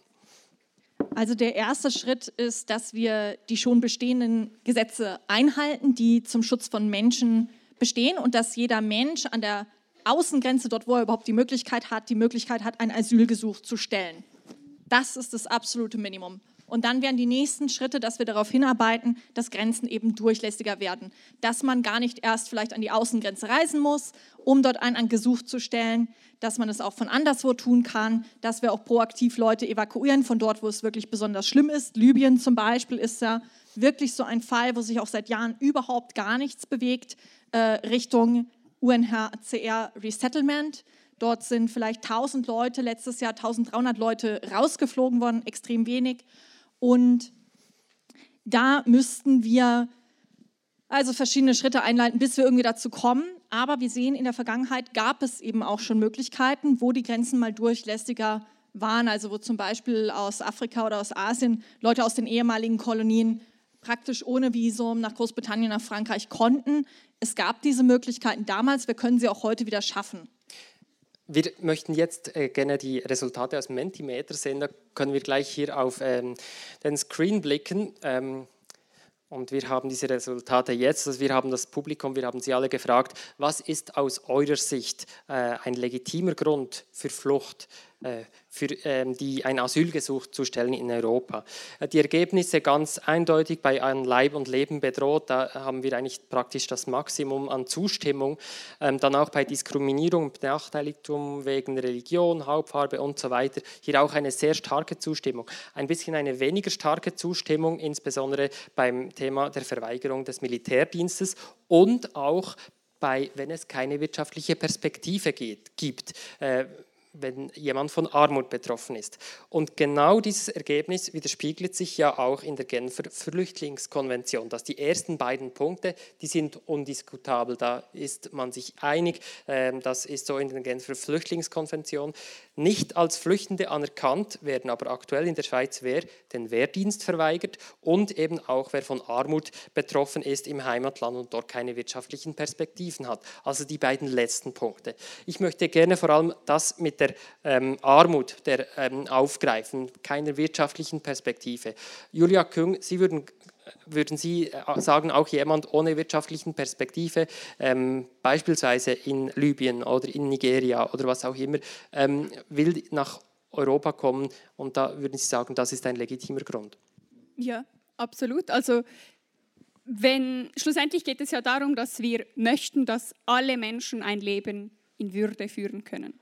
Und wenn es diese Perspektive für gewisse Menschen in einem, an einem gewissen Ort, in einem gewissen System nicht gibt, dann finde ich das absolut legitim, dass sie dieses Recht äh, an einem anderen Ort äh, ausüben wollen. Und ich glaube, wir müssen uns auch einfach bewusst sein, dass es auch irgendwie kein Zufall ist, dass es uns in der Schweiz so extrem gut geht und anderen Menschen so schlecht schauen wir ja auch schon wirtschaftlich mit unserer Wirtschafts- und Steuerpolitik immer wieder dafür, dass, dass bei uns alles gut ist, dass bei uns die Menschen zum ganz großen Teil nicht in Armut leben müssen. Wir sind auch zum Teil mitverantwortlich, dass das in anderen Ländern der Fall ist. Und da, deshalb glaube ich umso mehr, dass wir diesen Menschen auch Schutz geben also sollten. Da verwischen wir schon sehr, sehr viele Themen zusammen. Ja, das gibt es gewisse Zusammenhänge, ich bin einverstanden, aber das so pauschal hinzustellen, ist schon sehr, sehr äh, schwierig. Die Welt ist um einiges komplexer komplexer, äh, als das hier jetzt dargestellt wurde. Das Problem, das ich sehe, ist, dass sich eben diese Gründe vermischen man kann heute, oder es ist schwierig zu sagen, wann ist denn heute jemand diskriminiert oder nur wirtschaftlich benachteiligt. Das sind ganz, ganz feine Nuancen, auch bezüglich Ethnien. Welche Ethnien sind denn jetzt in welchem Konfliktgebiet benachteiligt, welche nicht? Das ist unglaublich schwierig festzustellen. Und das ist immer eine Gratwanderung und da wird es immer Schwierigkeiten geben, eine klare Abgrenzung zu machen. Mich würde aber an Sie schon noch kurz interessieren. Im Publikum haben wir doch eine Mehrheit, ähm, die, die sagt, doch, auch wirtschaftliche Gründe finde ich einen äh, legitimen Grund, um ein Asylgesuch zu stellen. Was sagen Sie dazu, Roger Niefenegger? Das finde ich keinen legitimen Grund, ein Asylgesuch zu stellen. Das Asylrecht ist dafür, dass man eben Leute, die an Leib und Leben bedroht sind oder Diskriminierung etc. erfahren, ähm, aus Konfliktgebieten rausholt. Dafür ist das Asylrecht geschafft. Die anderen Probleme, die wirtschaftlichen Probleme, da haben wir andere äh, Instrumente. Da haben wir Entwicklungshilfe, da haben wir Wirtschaftshilfe, da, äh, Wirtschaftspolitik. Da gibt es andere Dinge, die wir angehen müssen, beispielsweise mit einer Konzernverantwortungsinitiative möchte ich hier ins Spiel bringen, wenn Julia Küng vorhin diese Themen auch vermischt hat. Ähm, da haben wir, müssen wir andere Hebel in Bewegung setzen, um diese wirtschaftlichen Probleme zu lösen. Ähm, Thomas Gotte, Sie wollen etwas sagen? Ja, also mir scheint es wichtig, dass wir äh, diese Problematik der Migration in einen größeren Zusammenhang stellen. Das ist nicht mehr eine reine Frage des Flüchtlingsrechts, sondern das ist ein Problem der Migration. Und unser Hauptproblem ist, dass die Migration bis heute äh, außerhalb Europas als eine rein nationalstaatliche Angelegenheit betrachtet wird. Es gibt kaum Abkommen, äh, es gibt keine multilateralen Abkommen über äh, die Arbeitsmigration, es gibt nur bilaterale, spezielle Abkommen. Und ich denke, wir müssen hier weiterkommen über den klassischen Flüchtlingsbegriff hinaus, wenn wir über die Migration auch die großen wirtschaftlichen Unterscheidungen auffangen wollen. Und ich denke beispielsweise wenn wir jetzt an die künftige Migration aus Afrika denken, äh, wie können wir äh, das Schlepperwesen unterbinden? Wir können zum Beispiel äh, die Grenzen öffnen und den Leuten einen einjährigen Vertrag bieten. Sie wissen aber, nach einem Jahr muss ich dann wieder zurück. Sie haben damit ein Startkapital. Sie wissen auch, sie können auch den Druck ihrer Familie so auffangen. Äh, die Familien schicken ja die Leute und sie kommen dann und, und landen hier ohne, ohne Arbeit. Also hier muss man einfach weiterdenken über das Flüchtlingsrecht hinaus. Ich möchte auch noch, ähm, ich, ich möchte, nur, nur ein, ein, ein, nein, ich möchte, nein, ich möchte noch die Klimafrage hineinbringen, denn die größten Migrationsströme werden vom Klima ausgelöst werden und da brauchen wir ganz andere Kategorien als das klassische Flüchtlingsrecht. Oder? Gut. Ähm, Roger Niefenegger hat äh, vorhin gesagt, ähm, wirtschaftliche Gründe sind kein legitimer Asylgrund. Ähm, ich möchte darauf noch kurz zurückkommen. Carola Rakete, sind Sie da einverstanden? Also ich finde, wir dürfen Migration nicht als Problem begreifen, sondern für viele Leute ist es eine Möglichkeit, sich aus wirklich widrigen Umständen zu befreien. Und diese Möglichkeit sollten wir im Sinne der Gleichberechtigung, die wir uns wünschen, wirklich allen Menschen zugänglich machen. Und um jetzt bei den ganz praktischen Dingen wieder zu sein, ein Mensch, der migrieren kann, ähm, schafft es wirklich im Regelfall sehr viel Unterstützung für seine gesamte Familie zu leisten. Das sehen wir auch immer in der Seeschifffahrt. Das ist im Prinzip auch alles Arbeitsmigration. Arbeitsmigration, die geleistet wird aus Armut ja sehr häufig, ist eigentlich für alle zum Vorteil. Also das ist, ähm, ich stimme aber auch zu, das ist keine Frage des Asylrechts, das ist die Frage, wie wir Migration ermöglichen. Also Bewegungsfreiheit müssen wir ermöglichen. Das muss nicht zwangsläufig über Asyl sein. Carola Rakete, ich möchte noch etwas aufgreifen. Sie haben im Vorgespräch und auch schon heute Abend ähm, das Thema des Rassismus angesprochen. Ähm, das ist stark auch jetzt, um auch noch mal zurückzukommen zu Frontex, ähm, auch in diesem Zusammenhang stellen. Ähm, Sie haben mir im Vorgespräch auch explizit gefragt, gesagt, am Krieg in der Ukraine und der Aufnahme der Flüchtenden von, äh, aus der Ukraine wird der Rassismus in Europa offensichtlich. Bitte erklären Sie mir das. Naja, man kann da einfach sehen, dass die Geflüchteten aus der Ukraine sehr einfach, sehr unkompliziert ähm, aufgenommen wurden, dass die in der EU ausnahmsweise mal in der Lage war, sich innerhalb kürzester Zeit darauf zu einigen, dass diese Leute einen Schutzstatus bekommen, sogar für drei Jahre, dass sie Zugang zu äh, bestimmten Systemen bekommen. Und gleichzeitig haben wir auch sehr viele Berichte gesehen, wie zum Beispiel afrikanische Studenten, die gerade in Kiew waren, zum Beispiel an den Grenzen abgefangen wurden, wie sie nicht äh, in die Länder hineingelassen wurden, wie sie zum Beispiel in manchen Ländern auch gleich direkt in Abschiebegefängnisse äh, verfrachtet wurden und dass sie ganz massive Probleme hatten, obwohl sie ähm, auch aus dem gleichen Land ausreisen wollten. Und auch sehen wir natürlich dann in im Vergleich zur Diskussion einfach, was ist mit den Leuten, die auf Lesbos feststecken, was ist mit denen, die in Libyen sind, da sehen wir schon, ähm, dass die Entscheidung, wer hier willkommen ist und wer nicht willkommen ist, schon nicht äh, unabhängig von der Hautfarbe der Leute, von ihrer, äh, von ihrer Kultur oder Religion gefällt wird, obwohl diese Sachen ja in den Grundgesetzen zum Beispiel in Deutschland und sicher auch in der Schweiz ja verankert sind. Ich würde dazu gerne gleich Roger Niefeneck noch hören, was, was äh, Sie dazu sagen. Jetzt gleich werden wir dann noch Fragen aus dem Publikum auch hier vor Ort entgegennehmen. Ich bitte dann, das äh, zweite Funkmikrofon da nach vorne zu bringen mit einer Person, die dann die Fragen abholen kann und weiterhin auch Fragen via Mentimeter gestellt werden können. Roger Niefenegger. Ähm, ich stimme dieser Aussage zu. Es zeigt sich auch in der Schweiz. Die Schweiz hat zum ersten Mal den Schutzstatus S für ukrainische Flüchtlinge aktiviert. Den wurde vorher nie aktiviert. Der wurde geschaffen äh, als äh, Folge des Jugoslawienkrieges, weil man da gemerkt hat, dass man komplett überfordert war und keinen Status hatte für die Leute. Da hat man gelernt, jetzt hat man den angewendet und man hat ihn nicht angewendet, als in Syrien der Krieg losging, als in Afghanistan ein Krieg war. Da bin ich einverstanden. Da macht man ein, eine Unterscheidung und das ist schlussendlich eine politische Entscheidung. Und da haben wir, und das ist äh, schade, aber da haben wir nicht die Mehrheitsverhältnisse in der Schweiz, dass diese politische Entscheidung äh, zugunsten auch der anderen äh, ähm, Migrierenden äh, gefallen ist. Und das ist, das ist definitiv ein Problem. Mhm, gut, vielleicht kurz an die Technik. Werden wir einen Funkmic haben? Okay, gut. Dann bitte das nach vorne bringen. Äh, wenn hier vor Ort jemand eine Frage stellen möchte, bitte die Hand heben. Ähm, und dann gehen wir mit dem Funkmikrofon dorthin. Es ist im Moment dort hinten. Ähm, eine Frage, die äh, ich schon bekommen habe. Wenn Nein gestimmt wird, was muss denn dann konkret unternommen werden, dass wir nicht aus Schengen ausgeschlossen werden? Das müssen Sie beantworten, Julia Küng. Genau, also darüber haben wir ja schon ein paar Mal gesprochen. Dann gibt es diese 90-Tage-Frist. Die Schweiz muss, und dem sind wir uns bewusst, dann wirklich ihr ganzes Verhandlungspotenzial hochfahren.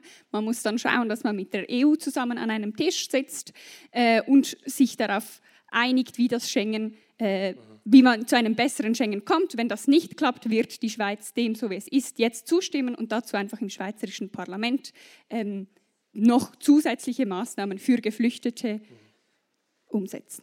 Weil wir diesen Punkt schon einige Male diskutiert haben, gerne Fragen aus dem Publikum. Wer möchte sich hier vor Ort direkt melden? Es braucht ein bisschen Mut. Ich habe äh, noch 20 digitale Fragen. Gibt es eine? Ihr könnt noch, noch etwas Mut machen, bitte meldet euch, dann kommt Lea Schütz gleich ähm, zu euch. Ich habe hier noch eine Frage vielleicht an Sie, Carola Rakete. Ich lese die gleich vor. Was passiert, wenn alle Menschen in Armut migrieren? Gibt es dann Länder mit Anführungszeichen Personenmangel? Was passiert mit den Schwellenländern, wenn alle migrieren? Eine Frage aus dem Publikum. Also im Moment ist es ja hauptsächlich so, dass Leute, die von Armut betroffen sind, nur kurze Strecken migrieren. Selbst äh, wenn es jetzt offene Grenzen gäbe, ist es einfach aufgrund äh, der finanziellen Möglichkeiten, die Leute haben, schwer abzusehen, dass sie jetzt alle nach Europa kommen könnten, weil sie es einfach finanziell nicht leisten können. Das heißt, meistens, wenn Leute migrieren, migrieren sie sehr kurze Strecken, häufig vom Land in die Stadt, äh, dann manchmal in, von den kleineren in die größeren Städte, selten in die Nachbarländer. Auch das wird sich vermutlich nicht ändern, wenn wir mehr Bewirkungsfreiheit ermöglichen. Das hängt auch damit zusammen, dass die meisten Leute ja eigentlich sehr gerne zu Hause bleiben wollen, weil sie dort alle Leute kennen, auch die Kultur kennen, dort bleiben wollen. Es ist nicht ganz davon auszugehen, dass so, wie, man, wie es manchmal schwarz gemalt wird, dann alle hierher kommen wollten. So wird es auch nicht sein. Wie steht es um den Mut hier im Raum? Wer äh, wagt sich eine Frage zu stellen? Jemand macht den Anfang, gerne. Ähm, ja, wir haben ja schon gehört, dass es hier nicht um äh, die Existenz von Frontex geht. Und trotzdem eine Frage, wie würde eine Nachfolgeorganisation, wie Sie sich das vorstellen, dann aussehen? Wie würde die äh, die Grenzen handhaben? Ich gehe ja davon aus, dass Frontex nicht äh, von Grund auf böse Leute zurzeit arbeiten, oder? Ich würde da gerne von beiden Seiten dir ein Statement hören, wenn wir das neu erfinden könnten. Wie, wie sähe das aus? Wer will? Ja, ich glaube, das ist klar, die, welche Seite da antworten muss, weil ich verstehe es auch nicht. Also auf jeden Fall bräuchten wir eine transparente Behörde, die sich an Menschenrechte hält, einfach um diese zwei äh, Grundsätze einmal festzulegen. Dann glaube ich, dass es auch wichtig wäre, dass wieder der Hauptfokus darauf liegt, sichere Fluchtwege, legale Fluchtrouten überhaupt zu ermöglichen und dass wir dann diese Behörde, das müsste sicher auch ein Auftrag sein, dass diese Behörde dann Asylanträge und Aufenthalt dieser Menschen koordiniert. Kurze Replik hier und dann gerne eine nächste Frage. Ich möchte einfach betonen, dass wie, wie auch immer eine Lösung getroffen wird, wir eine regionale Lösung haben und es nicht zielführend wäre, die Sache wieder zu nationalisieren. Wir hatten ja ursprünglich die Kantone, welche zuständig waren für ihre Grenzen, oder? Mit dem Bundesstaat wurde das auf den Bund übertragen. Heute haben wir freie, freien Verkehr innerhalb der Schweiz, problemlos, weil wir diese äußeren Grenzen haben und wir haben äh, die gleiche Situation eigentlich äh, in der, in der EU. Und deshalb kann es nur darum gehen, eigentlich äh, Frontex, so wie es geschrieben steht, jedenfalls richtig umzusetzen und die, die bestehenden Mängel schrittweise äh, zu beheben. Gut, gibt es noch eine weitere Frage aus dem Publikum? Das Mikrofon ist ungefähr in der Mitte. Die vorderen Reihen können auch die Hand heben, dann kommt das Mikrofon gleich zu euch. Einen mutigen haben wir schon gefunden. Es gibt ganz viele mutige Digitale. Ja, wenn das nicht der Fall ist, dann würde ich jetzt sagen, es ist Zeit für die Abstimmung zur Vorlage hier vor Ort und äh, via Livestream. Ihr könnt euch jetzt entscheiden, was sagt ihr heute Abend? Habt ihr alle ein Stimmrecht? Würdet ihr jetzt Ja, Nein oder euch enthalten zu dieser Frontex-Vorlage? Während die Resultate eintreffen. Thomas Gauthier, Schengen ist bei der Stimmbevölkerung beliebt. Die Schweiz hat schon dreimal an der Urne Ja dazu ähm, gesagt. Ähm, das wird auch in diesem Fall so sein, oder? Die, die Prognosen sehen so aus. Also das muss jeder mit seinem Gewissen vereinigen. Ich möchte einfach den Punkt machen, wer Ja stimmt, ist nicht amoralisch, oder? Wer Ja stimmt, der setzt sich auch ein für eine Verbesserung der Situation.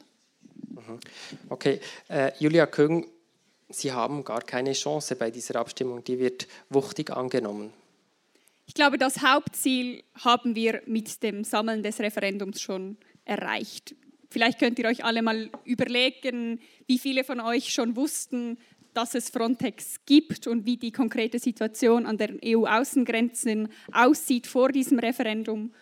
Und wenn ihr jetzt mehr wisst als vorher und wenn ihr euch jetzt dem mehr bewusst seid, wenn ihr jetzt solidarischer sein möchtet mit diesen Menschen, die auf der Flucht sind, dann habe ich schon sehr viel erreicht.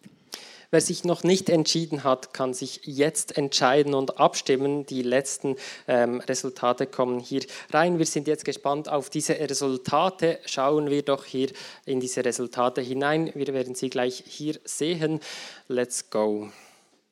Ja, wir sehen hier, ähm, dass die Nein-Parole, also vom Referendum knapp äh, gewinnt, aber wirklich sehr knapp. Wir haben sehr viele Enthaltungen, muss man sagen. Ähm, und hier äh, doch wahrscheinlich. Das kommt auch insgesamt nicht auf 100 Prozent, ne? Also es sind nicht, äh, das sind nicht die Prozentangaben, sondern die Personenangaben. genau. Also es haben insgesamt 119 ähm, Personen abgestimmt, äh, davon genau so. Ja.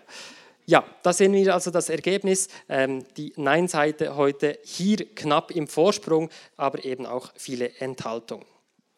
Ja, vielen Dank fürs Abstimmen. Wir sind jetzt gespannt, wie es am 15. Mai an der Urne herauskommt. Ich habe noch eine Frage, eine Schlussfrage an äh, meine Gäste, eine persönliche Frage. Wenn ihr selbst nur wenige Minuten Zeit hättet, euer Hab und Gut zu packen und euer Zuhause zu verlassen, äh, welchen persönlichen Gegenstand würdet, würdet ihr selbst mitnehmen? Was, was wäre euch besonders wichtig?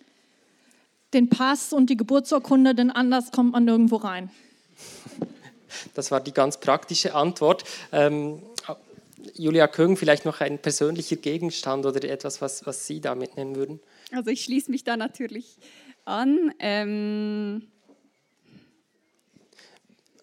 ja, ich würde Pers Gegenstandmäßig fällt mir nicht viel ein, sicher auch aus praktischen Gründen, Handy, Geld. Mhm. Ähm, ich würde gerne meine Katze mitnehmen, aber das ist auch kein Gegenstand. Okay, Katze lassen wir gelten. Äh, diese Seite hier, Thomas Gottier, was würden Sie mitnehmen? Ah, ein paar gute Schuhe. Also ich habe äh, instinktiv an mein Kopfkissen gedacht, aber ja, den Pass werde ich auch einpacken. Ja, ja vielen Dank. Julia Küng, Carola Rakete, Thomas Gauthier und Roger Niefenegger.